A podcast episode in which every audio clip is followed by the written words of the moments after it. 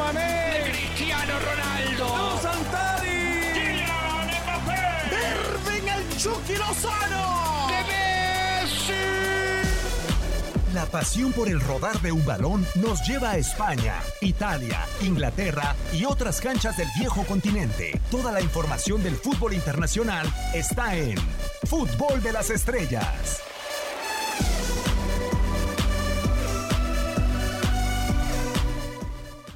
Hola, ¿qué tal? ¿Cómo están? Un placer eh, saludarlos de nueva cuenta en esta emisión del podcast de Fútbol de las Estrellas, sea cual sea el día. Ya la cuenta regresiva es menos para la Champions League, para el regreso más importante del fútbol europeo. Hoy toca platicar con Luis Omar Tapia, con Hugo Salcedo. Luis, ¿cómo estás? Un placer saludarte y volverte a tenerte por acá. Hola, ¿cómo estás? Un abrazo para Hugo, a la distancia a los dos, pero bueno, bien, gracias a Dios, tranquilo y esperando que pasen rápido estas cuatro semanas para que tengamos las noches mágicas, ¿no? Cierto, y vaya que hay muchas cosas por platicar en este torneo en un formato diferente, eh, muchas situaciones que eh, se terminan esperando. Hugo, con el placer de saludarte, ahora con la Champions ya a, prácticamente a la vista, ¿no? ¿Cómo te va, Diego? Te saludo igualmente con muchísimo gusto. Un abrazo también para Luis Omar y para toda la gente que nos escucha. Sin duda ya nos estamos frotando las manos por lo que es este tan esperado regreso del torneo de clubes más importante del planeta y con toda la expectativa que se ha generado después de un receso que naturalmente deja a algunos equipos con más posibilidades a mi juicio de lo que tenían antes de que se detuviera el fútbol y ya por supuesto estaremos ampliando todo este debate, el análisis acerca de la Champions League. Bueno, ya empezó Hugo, Luis Omar, algunos que dicen eh, por el parate se pueden eh, de alguna u otra manera bajar del nivel, el que va a tener el parate más grande, bueno, va a ser el Paris Saint Germain y después vendrá el Bayern Múnich. Eh, ¿Veías al Bayern con las mismas posibilidades después de haberle ganado 3-0 el Chelsea y ahora con todo este parate, Luis? Sí, ¿sabes qué? Eh, yo también me hacía esa pregunta, pero después de ver al Bayern, de la forma como regresó, después de tener tres meses parado y que prácticamente le pasó por encima a sus rivales en la Bundesliga, aunque no todos son rivales de la misma condición eh, deportiva o física o mental que los jugadores del Bayern, pero igual regresaron con todo y creo que el equipo va a mantener esa misma forma y hay que yo soy uno de los que lo tiene como candidato para llegar por lo menos hasta la final. Sin importar la llave, digo, porque todavía nos faltará el sorteo de Luis el próximo viernes para esperar cómo puede ser el camino al final. No, sin duda. O sea, eh, todo, pero yo creo que tienen una ventaja. Primero que son alemanes, segundo que tienen un gran equipo y tercero de que su entrenador le dio toda la confianza una vez más a, los veteranos del club que, que lo han hecho un equipo un equipo letal prácticamente. Y, y, dentro de esa letalidad, Hugo, pues está Robert Lewandowski, el máximo anotador del torneo, como tal, el que se pelea con Karim Benzema la posibilidad de igualar a Raúl en el tercer lugar del eh, máximo goleo en la historia del torneo como tal. Eh, vital, ¿no? Que también el polaco llegue en ritmo. A mí lo que me llama mucho la atención es que pues regresará el Bayern, pero muy diferente al regreso de la Juventus, al regreso del City, porque el Bayern tiene prácticamente la eliminatoria sentenciado en contra del Chelsea. Sí, por completo. Más allá de esa recuperación que ha tenido seguramente las últimas campañas, el cuadro del Chelsea, pues naturalmente lo tenemos que poner ya prácticamente en la siguiente instancia. Un equipo que está plagado de figuras, que tiene seguramente a Robert Lewandowski como la más importante de ellas, 51 goles en lo que va de la campaña. No solamente está siendo contendiente en este momento a la bota de oro, sino también, ¿por qué no pensar al balón de oro? Y para ello es fundamental lo que haga en la Liga de Campeones. El equipo cerró de manera espectacular. La confirmación de Hansi Flick ya como el director técnico en definitiva le ha venido muy bien, así es que no le veo, en ese sentido coincido, en este momento un punto débil al cuadro del Bayern Múnich, con la solidez de siempre en la portería de Manuel Neuer, con la recuperación futbolística de Boateng, que sabemos en algún momento fue anunciado que ya no iba a regresar a la selección alemana de fútbol. No sé si Joaquín Love pueda cambiar su postura con el nivel que ha tenido, sobre todo a partir de la recuperación del fútbol y después pues referentes en el medio campo, referentes en la ofensiva, también la recuperación de Thomas Müller, que ha sido espectacular por donde se le quiera ver. El Bayern Múnich es un equipazo y está en un gran momento, así es que qué difícil va a ser para cualquier equipo si lo tiene que enfrentar el poder vencerlo. Y yo me pregunto, Luis, nos ha comido algunos minutos el Bayern en este inicio del podcast, pero después del Bayern tenemos como una clasificación, es decir, tenemos al 2, al 3 o por debajo del Bayern, pues ahí se peleará en la orejona. Y creo que sí. Eh, para pensar en los que estén por debajo de ellos, tendría que, eh, creo que también esto le va a beneficiar mucho al Atlético de Madrid. ¿Por qué razón? Porque acuérdate que los partidos se van a jugar a partido único. Y a partido si a partido doble el Atlético saca resultados como los que sacó contra Liverpool y lo que ha sacado ante otros rivales, imagínate lo que puede lo que puede hacer para para ahora que se vaya a jugar todo en Lisboa. Yo también al serio candidato que lo pongo es guste o no más allá de que no está bien en el marcador por, por, lo, por lo sucedido, es el Real Madrid, porque creo que el Real Madrid también eh, ha regresado muy bien en la parte física y, también en, en, la parte deportiva. Creo que está un pasito por delante en lo deportivo en la forma como regresó Barcelona. No, y, a mí lo que me llama la atención, Luis, en el podcast que haces tú con Diego Balado en Noches Mágicas, cambiaba radicalmente el porcentaje de posibilidades si se jugaba en Manchester, ¿no? Que es algo que está por, por confirmarse o si ya nos escucha un poco más adelante, ya se confirmó esta situación de que se juegue eh, en Etihad Stadium. A mí lo rescatable para este compromiso, Luis, es que el Real Madrid pase quien pase, quien esté en defensa, ha conformado un bloque sólido, ¿no? Y de alguna u otra manera es vital que no reciba gol, pero ¿le faltarán goles o, o lo ves con la posibilidad de remontar en Inglaterra? Porque los últimos marcadores han sido muy justos para el equipo de Zidane. Sí, yo creo que hay una, hay una cosa que viene estudiando eh, bastante bien Zinedine Zidane es aquel partido que tuvo Real Madrid contra Manchester United, donde también necesitaba sacar un gran resultado y termina siendo una noche fantástica para Fernando Redondo con ese taco túnel que finalmente termina en un gol de Raúl. En esa oportunidad de esa noche, eh, el, Teatro de los Sueños estaba completamente lleno, repleto. Si se llega a jugar ahora en Manchester City, será un estadio completamente vacío. Pero como sabemos, eh, creo que el viernes posiblemente podríamos saber si se va a jugar o no eh, en Manchester. Por igual razón, creo que al no tener aficionados, el equipo de Pep Guardiola sufre mucho, pero mucho, mucho. Y, vaya que ha sufrido en la Premier League, ha sido eh, dos caras este equipo. También hubo que hay que decirlo, es otro de los protagonistas en el regreso que se dará dentro de algunas semanas, eh, pensando en esa sanción del 13 de julio, si se ratifica, si es por un año, o sea, toda esa presión que puede rodear al equipo de Pep. Sí, de acuerdo. A mí me parece que se va a ratificar. Yo creo que sería lo conveniente para que empiece a tener mucha más credibilidad la Unión Europea de Fútbol acerca de estas circunstancias que, pues evidentemente todos sabemos, hace tiempo vienen sucediendo, sobre todo con los equipos de Estado, el City y el Paris Saint Germain. Sin embargo, pues daba la impresión de que tenían la libertad de cometer todo ese tipo de situaciones contrarias al reglamento y que no sucedía nada. Así es que a mí me parece que se va a ratificar e insisto, sería muy bueno. Además hay otra circunstancia, ya hablando estrictamente de lo deportivo, que para mí condiciona mucho al Manchester City. No tener a Sergio el Kun Agüero es de verdad una ausencia más que considerable. Sabemos que sufrió una lesión en la rodilla, que fue operado y que en este momento está en el proceso de recuperación. Gabriel Jesús es un buen delantero, pero que de ninguna manera está al nivel del Kun Agüero y mucho menos en los partidos relevantes, en los partidos que pueden marcar la historia de esta institución. Así es que en ese sentido, la baja del atacante argentino me parece que puede llegar a ser sin duda un punto clave. Y después, la presión tan fuerte que va a tener Pep Guardiola en este partido de vuelta frente al cuadro del Real Madrid y si superara la eliminatoria, lo que vendría después, porque cuántos cuestionamientos se le han hecho a Pep Guardiola en la Liga de Campeones con el City, con el Bayern, con el mismo Barcelona, cuando no pudo conseguir algún título, pues evidentemente todo eso en cúmulo va a generar que haya una presión muy grande sobre el gran director técnico catalán, así es que vamos a ver cómo van manejando todas estas circunstancias, pero sí creo que en este momento, como se dio el regreso al fútbol, el Real Madrid tendría que ser considerado ligeramente favorito a pesar de la desventaja en el marcador. Y hablando... Y una, y, oye, también hay que tomar una cosa en consideración.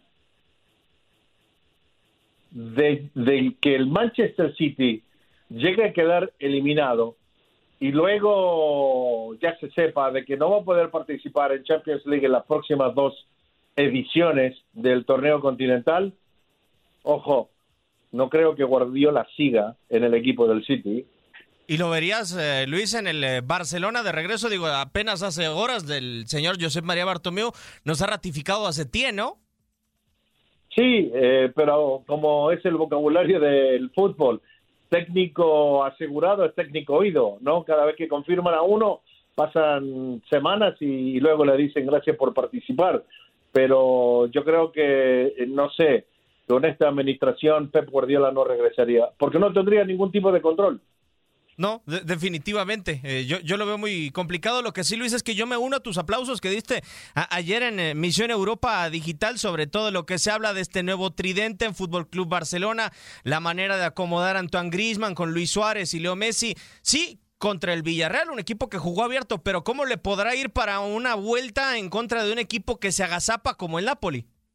Y bueno, que, y que ha mejorado mucho en la parte defensiva, que en la parte también de, en la zona media eh, están asegurando mucho más balones, eh, recuperan mucho más también y tienen un poco juego más por los costados, eh, están convirtiendo goles y que yo creo que el equipo de Barcelona va a tener un, un partido bastante complicado, bastante difícil, porque más allá de lo que podemos criticar sobre Gatús y todo eso, el equipo se ha visto mejor y, y el Barcelona jornada tras jornada no mejora.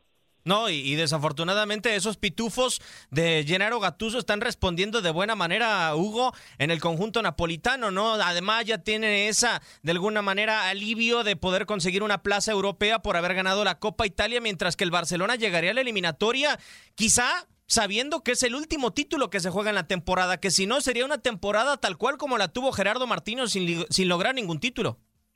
Lo cual evidentemente llama mucho la atención por el simple hecho de tener a Lionel Messi y después, evidentemente, el resto de los compañeros que cobijan a esta plantilla. Así es que también, naturalmente, va a haber una presión muy grande. Sin embargo, si uno empieza a visualizar cómo podría desarrollarse ese partido en función de las características, la presencia de Messi, si hay una característica de juego que se le hace muy compleja de defender a esa zona central del cuadro del Napoli, es justamente la característica que mejor ofrece Lionel Messi, la movilidad, es un jugador de no mucha presencia física, pero que tiene esa movilidad por todo el frente de ataque, un jugador muy ligerito, un jugador que se combina y tanto a Maximovic como a Koulibaly se les hace muy difícil defender esa condición, así es que pues ese podría ser un punto, pero en definitiva el cuadro del Barcelona necesita mejorar mucho lo que ha ofrecido en los últimos partidos, la muy buena noticia de lo que sucedió en el encuentro frente al Villarreal, pero después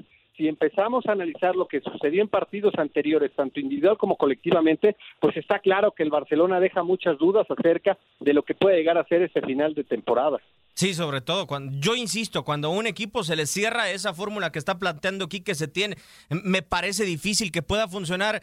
Ahora, Luis, los eh, equipos que tenemos clasificados ya a la parte de los cuartos de final, el Leipzig, el Atalanta, que han sido eh, equipos revelación, hay algunos entrenadores que inclusive viven por primera ocasión esta fase de la Champions League y con la novedad, con este formato de 90 minutos, ves coronándose a un Julian Nagelsmann, a un Giampiero Gasperini con una eh, ofensiva increíblemente potente comandada por Dubán Zapata o crees que le llegue a pesar de alguna u otra manera eh, esa situación de estar ante la orejona y mil y un cosas que se dan en las noches mágicas como tú bien las has señalado? Bueno, el, próximo viernes vamos a conocer eh, el sorteo y, los choques. Eh, acuérdate que también no hay ningún tipo de diferencia, ni nacionalidades, de países, eh, ni absolutamente si estuvieron en los mismos grupos, absolutamente nada.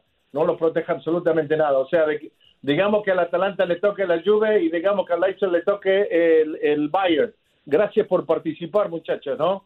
O sea, eh, yo creo que equipos como estos, como el Leipzig y como el Atalanta, que hace las cosas bien durante la fase de grupos, que a la hora de la verdad no es tan difícil y, sus grupos tampoco eran tan difíciles. Creo que hasta octavos es suficiente. De ahí para arriba tienen que ser equipos que eh, tengan grandes jugadores, grandes planteles, técnicos que conocen, que conozcan muy bien a detalle y muy a fondo el significado de jugar cuartos de final en Champions League. Sí, porque de estos que mencionábamos no, no han tenido oportunidad de avanzar más allá y eso que a Nagelsmann ya le había tocado la oportunidad de dirigir al Hoffenheim. Hugo, pero lo que me llama mucho la atención, hablamos de Leipzig y también me pongo a pensar en el Paris Saint Germain que prácticamente les extendió el contrato a ocho futbolistas para tratar de alcanzar la tan ansiada orejona para eh, esta directiva ansiosa que ha armado el plantel y que ha buscado el eh, respeto a billetazos pero ¿qué ausencia pesará más? La de un Edinson Cavani que junto con la directiva del PSG decidió no seguir para la Champions y sí darle esa oportunidad a Thiago Silva, a Silva o la de Timo Werner con el Herbe Leipzig que de alguna u otra manera dijo, pues yo me quiero ir al Chelsea ya y comienzo a prepararme con Frank Lampard.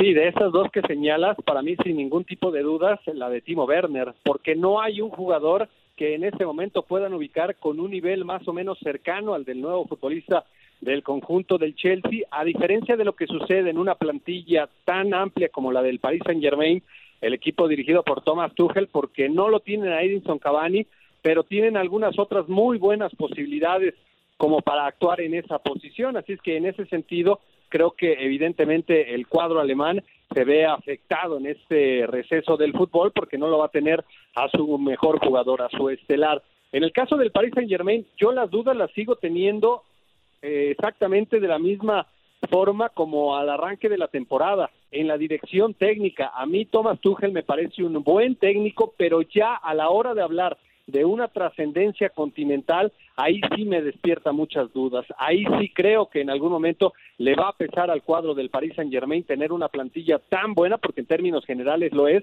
pero creo que la dirección técnica no está para el nivel que seguramente se van a enfrentar cuando estén contra un equipo del Real Madrid y toda la experiencia adquirida por Zinedine Zidane o si fuera el Manchester City y Pep Guardiola, esos técnicos que ya han estado consistentemente peleando por el título tienen una enorme ventaja en ese sentido. Vamos a ver, el beneficio de la duda naturalmente se le da, pero además también le tenemos que sumar la cantidad de tiempo que ha estado detenido el club parisino y eso pues, va a ser un inconveniente grave a la hora de enfrentar la Liga de Campeones, creo yo. Justo eso te quería preguntar, Luis, el hecho de que el Paris Saint Germain pues ansía tanto la, la orejona como tal, pero el tiempo que va a estar parado e inclusive se le ha puesto en Francia o se estudia la posibilidad de jugar la Copa de Francia para, pues no sé, a mí me da la sensación de que es un partido amistoso para el Paris Saint Germain, a ver cómo llega a, a Lisboa, ¿no?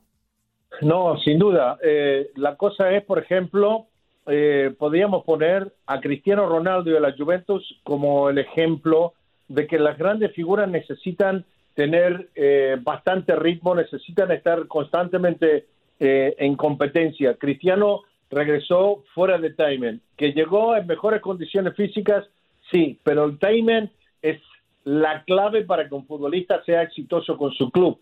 Y yo creo que el equipo del Paris Saint Germain, por más técnica que tengan estos jugadores, por el que sean brasileños o de, o de donde sean, necesitan mucho más tiempo para preparar un partido de Champions League. No, y la exigencia que requiere como tal, eh, yo coincido. Pocos tienen a Cristiano Ronaldo en sus clubes y pocos tienen ese time. Quizá fuera de Cristiano Ronaldo tenemos al Bayern completo, Hugo, pero ¿te atreverías hoy a dar un candidato para levantar la orejona? En solitario no. En solitario definitivamente yo no veo un gran candidato. Para mí hay tres equipos que seguramente deberían de estar en esa misma condición de los favoritos, siempre y cuando evidentemente vayan accediendo a cada una de las instancias. El Bayern Múnich por la espectacular forma, por lo que ya comentábamos, donde juegue Cristiano Ronaldo, Mr. Champions, para mí también debería de ser considerado uno de los favoritos y donde juegue Lionel Messi, otro de los mejores futbolistas del mundo, es otra escuadra que debería de ser considerada favorita a pesar, insistimos, de lo que ya señalamos acerca del bajo funcionamiento del Barcelona, pero estos equipos, estos jugadores responden en los momentos importantes y para el Barcelona vienen momentos muy importantes en la temporada, salvar la campaña, que no sea una temporada de auténtico fracaso. Después, el que salga de la eliminatoria entre el City y el Real Madrid creo que también lo podríamos poner en ese mismo rubro de los equipos favoritos. Más allá de estos que acabo de mencionar, yo no pensaría, sería a mi juicio una sorpresa que cualquier escuadra que no haya mencionado en algún momento pudiera levantar la orejona. ¿Tú te quedas con el Bayern, Luis, como candidato o con el Madrid? No, yo al Madrid lo pondría como una tercera opción. Eh, pero sí, eh, como dije anteriormente, yo creo que el sistema de competencia que ha preparado la UEFA ahora para Lisboa, creo que favorece el Atlético de Madrid. Pero por sobre el Atlético pongo al Bayern, porque son un equipo que eh, en la parte física, mental y en la parte deportiva están eh, volando eh, el equipo alemán. Y detrás, simplemente por el sistema de competencia, yo pondría al Atlético de Madrid. Yo creo que esta fórmula le favorece mucho al estilo de juego, al sistema de juego que tiene el Cholo Simeone y sus jugadores. Yo creo que eh, casi siempre sacan resultados en 90 minutos y un poquito más.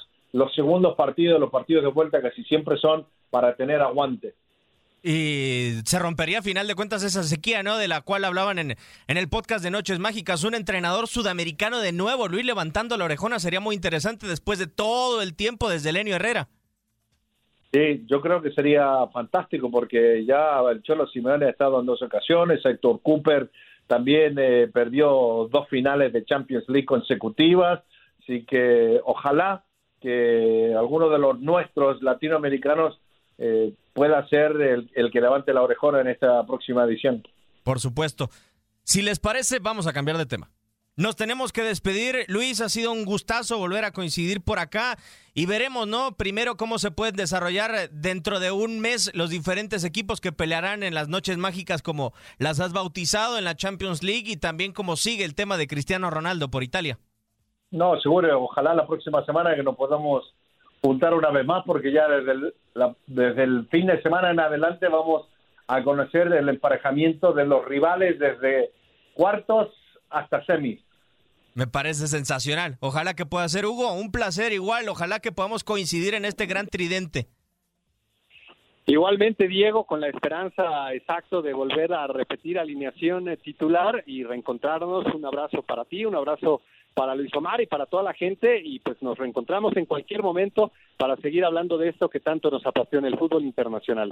Un servidor, Diego Peña, le da las gracias. El podcast de Fútbol de las Estrellas.